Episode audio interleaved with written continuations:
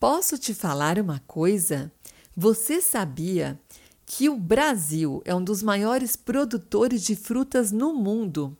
E vivemos um paradoxo, porque o brasileiro come uma média de uma fruta por dia? Olá, eu sou a Nutri Neida Ramos. Seja muito bem-vindo ao podcast. Nesse podcast vamos falar sobre nutrição, saúde, bem-estar e emagrecimento. E o assunto de hoje é FLV. Afinal, o que, que é FLV? FLV é uma sigla que significa frutas, legumes e verduras. São essas delícias do nosso país tropical. E como já dizia o compositor Jorge Benjor, moramos em um país abençoado por Deus e lindo por natureza. E eu costumo brincar que tudo que cai na terra aqui nasce. Mas vivemos esse paradoxo.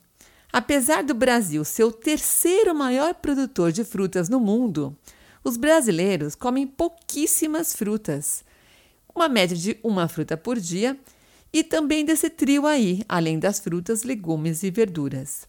Bom, e ninguém tem dúvidas que frutas, verduras e legumes fazem um bem danado à saúde. Na verdade, determina não só a nossa saúde atual, como também nos prepara a termos uma velhice mais saudável, ajuda num envelhecimento mais lento, nesse prolongamento aí desse vigor da juventude, e também ajuda na prevenção de doenças, como câncer e diabetes.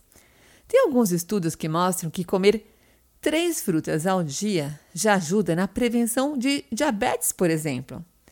Então, se o brasileiro come uma fruta por dia, tem que aumentar pelo menos mais duas. Bom, as frutas, verduras e legumes, elas não podem ser substituídas por nenhum alimento. Por quê? Elas são uh, ricas fontes de vitaminas, de minerais, de fibras, de água e de umas substâncias que eu falo que são os compostos bioativos. Licopeno, beta-caroteno, tem vários nomes diferentes aí que ajudam no equilíbrio do nosso organismo. São essas propriedades funcionais. E esses nutrientes e esses compostos, eles vão ajudando o nosso organismo e trazendo alguns benefícios. Por exemplo, eles ajudam a reduzir esse estresse oxidativo. O que, que esse estresse oxidativo ele faz? Ele acaba dando um desequilíbrio no nosso organismo e deixando aí um território para instalar doenças oportunistas. Eles acabam também dando aí um dano celular ajudando os radicais livres, que são essas substâncias ruins, né? Desequilibrando o nosso organismo. Então, como essas frutas, verduras e legumes, elas oferecem os antioxidantes, esses antioxidantes, eles funcionam como soldadinhos aí para mandar esses radicais livres bem longe. Eles ajudam a reduzir esse estresse oxidativo. Então, assim, diminui a chance de ter doenças como câncer, diminui o envelhecimento precoce, fica bem estampado no rosto quando as pessoas não comem frutas. É nítido saber, a gente precisa comer frutas para a gente ter um envelhecimento natural e não acelerar o envelhecimento. Bom, as frutas, verduras e legumes também vão ajudar a melhorar o perfil lipídico, ou seja, gorduras no sangue. Quando a gente come mais verduras, o nosso colesterol ele fica mais equilibrado. Ajuda também a melhorar a pressão arterial. Então a pressão ela fica mais controlada. A nossa imunidade também ajuda. Ajuda a aumentar aí a resistência a infecções. Bom, frutas, verduras e legumes também vão ajudar a aumentar essa sensibilidade que eu falo à insulina, ou seja, vai ajudar nesse bom controle glicêmico. Claro que frutas com controle, porque se comer muita fruta é o contrário. Então, sempre o equilíbrio e a moderação. Esse grupo também vai ajudar a melhorar o que? O sono, o humor, a energia, a vitalidade. Por quê? Eles, os nutrientes que tem nesses grupos, eles participam de vários hormônios. Então vai melhorar todos esses aspectos também. E um ponto que merece destaque é que ajuda o quê? No controle do peso e no combate à obesidade. Porque quando a gente come mais verduras, quando a gente come mais legumes, aumenta a saciedade. Frutas também vai diminuir a vontade de comer doce. E quando nós estamos comendo frutas, verduras e legumes, não estamos comendo outros alimentos que têm o quê? Um teor maior de gordura, de açúcares, de carboidratos livres. Ou seja, vale a pena a gente incluir esses alimentos aí na nossa rotina. Bom, muita gente me pergunta, Nutri, qual que é a diferença entre verdura e legume? Não é a mesma coisa? Na verdade, esses são os grupos das. É, eu posso dizer que são as hortaliças. As verduras, eu costumo falar que são os vegetais que são folhosos, ou seja, eles têm folha. Então, verdura tem folha. Por exemplo, escarola, espinafre, alface, almeirão, rúcula, a chicória, selga, couve, repolho branco, repolho roxo e outros. Agora, os legumes são hortaliças, né, vegetais não folhosos. Então, eles são vegetais não folhosos. Como exemplo, daí entra o quê? A couve-flor, entre o rabanete, a cenoura, a beterraba, a vagem, é, ervilha torta, berinjela, que mais? To, é, ó, chuchu, abobrinha. Entenderam a diferença? Então, temos que comer as verduras e os legumes. Bom, algumas observações que eu queria passar para vocês. Tem muita gente que me pergunta: ah, mas tem que comer só orgânico, como é que faz? É caro. Bom, se a gente conseguir é, dar prioridade aos orgânicos, é melhor. Pelo menos uh, legumes, verduras e frutas que são aí cultivados localmente, é, agora, nem sempre a gente consegue, tá? Agora, o importante é ressaltar que o benefício do consumo de frutas, verduras e legumes é tão grande que é preferível consumir os não orgânicos do que não comer. Tudo bem? Então, se conseguir comer alimentos desse grupo uh, que não sejam aí, uh, que sejam orgânicos, melhor livres de agrotóxicos, mas se não conseguir, tá tudo bem. Bom, e se conseguir fazer uma hortinha em casa, melhor ainda. Aliás, tem um episódio aqui no podcast sobre horta em casa. Convido você a ouvir.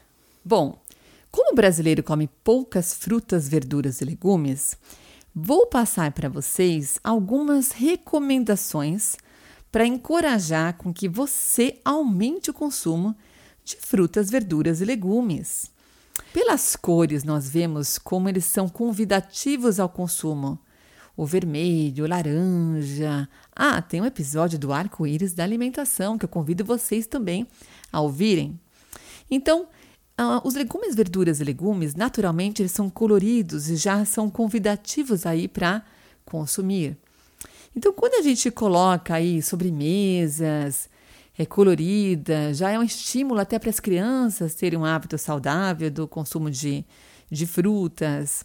Em, em dias mais quentes, fazer espetinhos de frutas, picar fruta como, por exemplo, kiwi, o melão, morango, abacaxi, até aquela uva sem caroço que criança gosta, e convidar a criança até a participar, colocar no espetinho, fazer um espeto de frutas. É, que mais? A gente pode fazer também os sucos é, de frutas e de legumes também. Colocar hortelã, colocar uma cenoura, que já é uma maneira de comer legume na forma de suco, até bater um pepino, colocar uma verdura verde escura, como a couve. Tem gente que gosta até de suco de alface, por que não? Bom, além de deixar a bebida ainda mais nutritiva, essas fibras elas vão dar mais saciedade. Para quem tem uma glicemia alterada, vai ajudar no controle da glicemia. Então, é uma estratégia aí bem interessante. Uma alimentação saudável, ela começa primeiro com planejamento. Então, é importante a gente colocar na listinha de compras. Por quê? Se a gente primeiro sabe do, do benefício, mas se a gente não comer, não, não, não praticar, de nada adianta. Então, a, o principal é o que? A gente colocar na lista de compras e comprar em feiras livres, hortifruti, mercearia, supermercado. E uma dica que eu gosto de passar é para comprar frutas maduras, para consumo do dia seguinte, daqui a dois dias, e também frutas verdes, porque daí você vai ter essas frutas para durar toda a semana. E daí você vai comprar conforme o número de pessoas que moram em casa. Bom, o importante é a gente variar o máximo possível os alimentos desse grupo de frutas, verduras e legumes. Por quê? Assim a gente vai estar tá evitando aí carências nutricionais importantes. Então, ao invés de ficar comendo só alimentos de cor laranja, vamos colocar uns alimentos roxinhos também. Por isso que eu falei do arco-íris da alimentação. Bom, o importante é ter uma meta de colocar pelo menos três frutinhas ao dia. Então, se a gente conseguir colocar três frutas ao dia, já é uma maravilha para quem não consome quase nada. E também ter uma meta de colocar verduras e legumes no almoço e no jantar. Costumo falar que o ideal seria mesmo que a gente consumisse metade do nosso prato. Bom, lembrar de sempre higienizar as frutas, uma a uma, deixando sempre à vista. Por isso que eu acho legal uma fruteira, que a gente vê a fruteira, já lembra de que oh, tá na hora de comer uma frutinha. Sabe aquela preguiçinha que dá no final do dia? Ai, não vou comer salada porque tá, tem que lavar ou tá um pouquinho frio. Por que não deixar a verdura já higienizada na geladeira. Olha só uma dica que eu vou passar para vocês. Deixa a fruta no dia anterior perto da chave ali do carro, perto da carteira ou da bolsa, porque daí a gente vai ter e poder levar ali a tiracolo para não esquecer de comer frutas no dia seguinte. Alimentação saudável é planejamento. E as frutas também entrar como sobremesa para a família, Sempre importante servir até geladinha, comer ali todo mundo junto, muito importante. Lembrando até que criança aprende por imitação. E seja aberto aí para colocar novos sabores, experimente frutas, legumes, verduras, que são os FLVs novos. Então, por exemplo, você vai no mercado, você viu lá uma pitaia, fala: Meu Deus, eu nunca comi pitaia, deixa eu experimentar. Ou machiste, depende da região que você que você mora, pegar alguma fruta diferente, algum legume diferente que você nunca comeu, experimentar comer esse legume. Os estudos mostram que precisamos pelo menos de 10 vezes de exposição àquele alimento para a gente falar que gosta ou não gosta. Então, se você fala assim, ah, eu não gosto de chuchu, experimenta fazer um chuchu diferente, fazer uma salada de chuchu, ou vai um chuchu ao forno, né? Experimenta fazer uma preparação diferente. A abobrinha, por exemplo, né? Colocar no forno, ou colocar numa sopa, fazer uma brusqueta. Sempre tem alguma opção diferente. Também podia fazer um espaguete, por exemplo, de abobrinha. Uma maneira de aumentar o consumo de frutas, verduras e legumes.